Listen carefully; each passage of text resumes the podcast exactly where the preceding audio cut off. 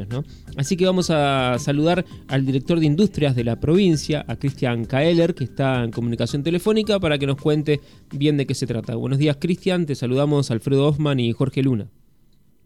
Buenos días, Alfredo. Buenos días, Jorge. ¿Cómo están? Un gusto poder hablar con ustedes. Bueno, muchas gracias por atendernos. Y lo que ha sucedido, lo que ha comunicado el gobierno provincial en el día viernes, es que el gobernador se reunió con la Unión Industrial de Entre Ríos y les dio cuenta, les informó sobre estos dos proyectos de ley. Decimos bien que buscan este, impulsar la industria, crear puestos de trabajo.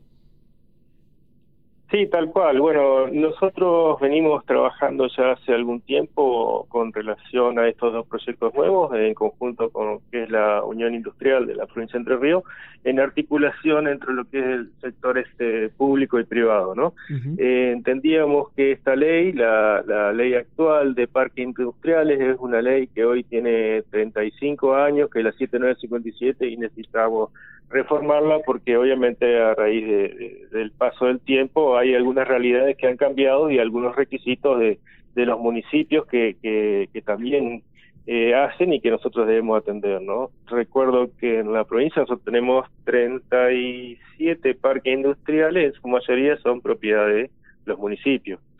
Y la ley actual tiene algunas limitaciones en cuanto a lo que tiene que ver con el tamaño que tienen que tener los parques, con el tamaño que tienen que tener los lotes, la distancia de los centros poblados, que ha quedado un poco desactualizada y que en realidad eso impedía que la provincia pueda aprobar algunos parques industriales que de hecho hoy funcionan y que son muy grandes pero que no tienen resolución provincial, ¿no?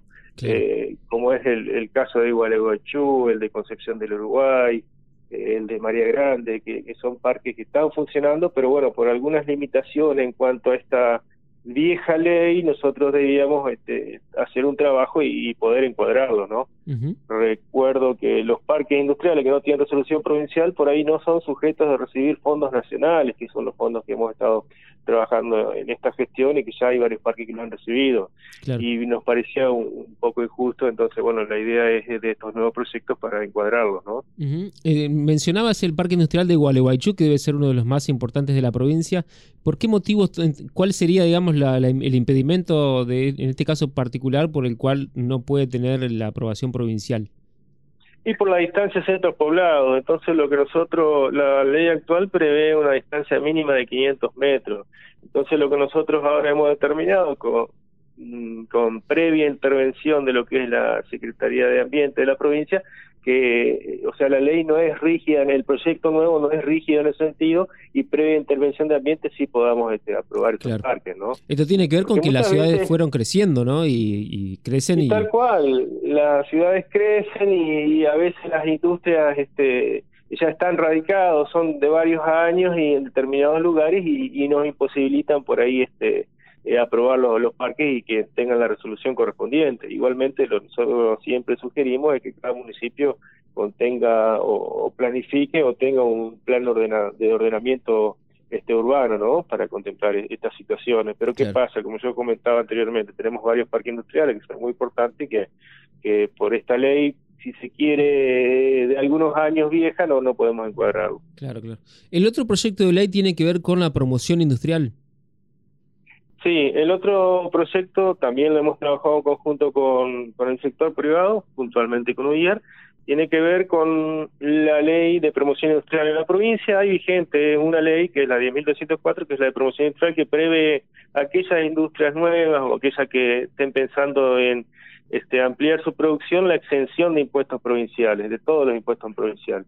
Y teníamos ahí algún inconveniente que nosotros observábamos como autoridad de aplicación, de que había pocas industrias que se sumaban porque era un poco complejo el armado del proyecto, incluía una serie de funciones de, fórmulas matemáticas polinómicas que, muchas veces no, no se podían contemplar o no, o no hacían eco de la realidad industrial, ¿no? Entonces, bueno, en base a esa experiencia también desde la provincia se decidió modificar este proyecto que, que es más, de alguna manera, no digo más, sí más sencillo, más fácil de que la industria pueda acceder, y que le permite las exenciones. Y un gran cambio en este nuevo proyecto de ley es que contempla también la posibilidad de aquellas micro y pequeñas industrias, eh, obtengan el 100% eh, de la exención provincial. ¿Qué pasa? La ley actual lo que dice es que el beneficio sería, para, o sea, para la industria existente sobre el incremental de producción, ¿no?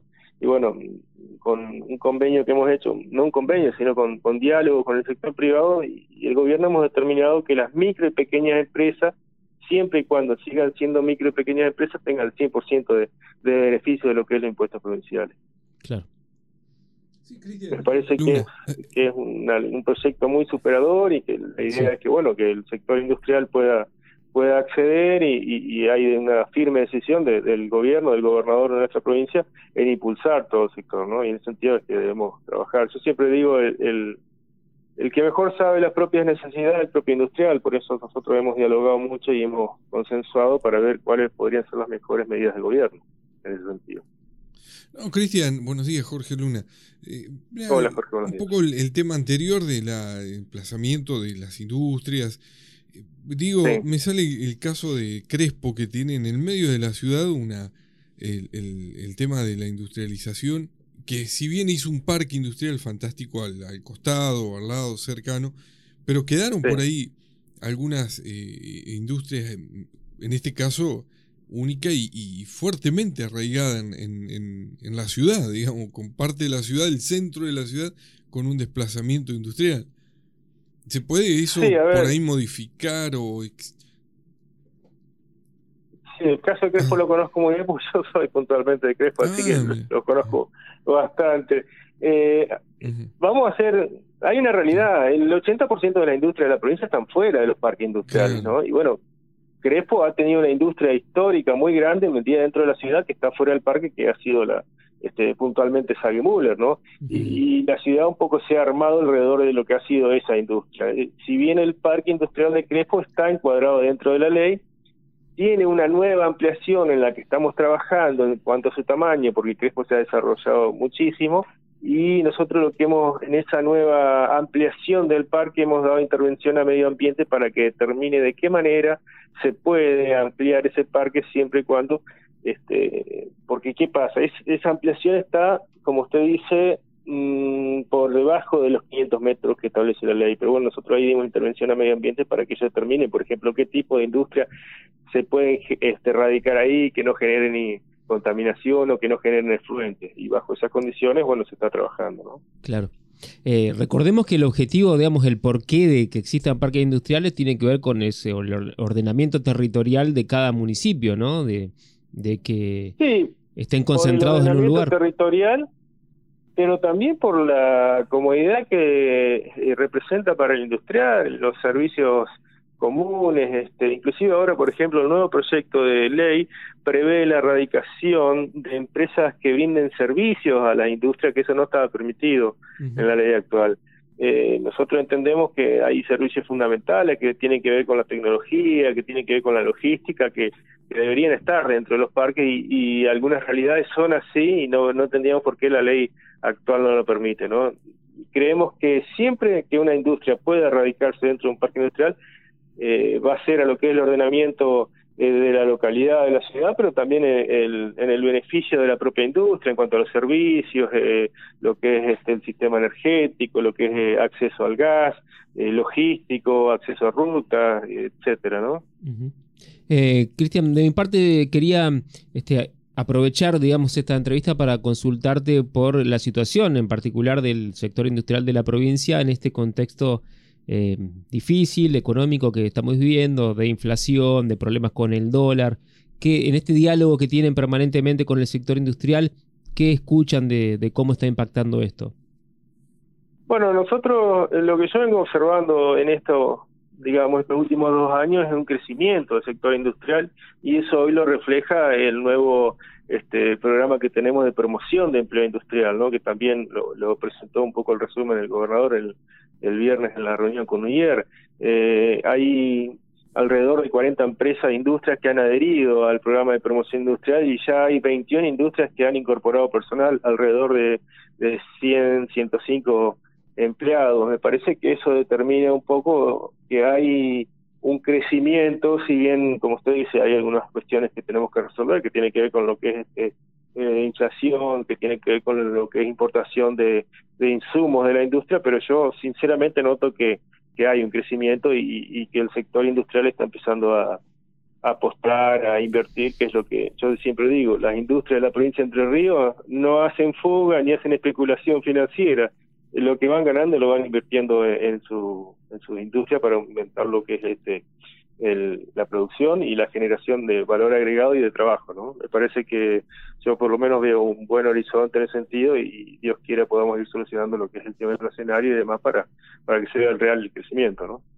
Cristian, digamos, es algo medio eh, fuera de contexto lo que pregunto, pero eh, vale la pena.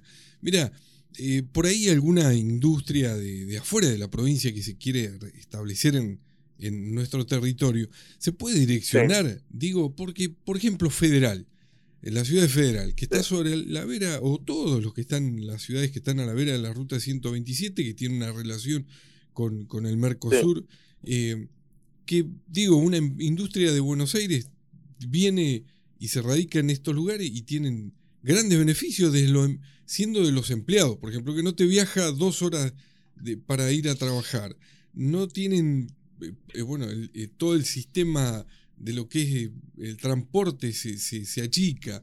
Es decir, ¿se podría por ahí ver eso también en esto?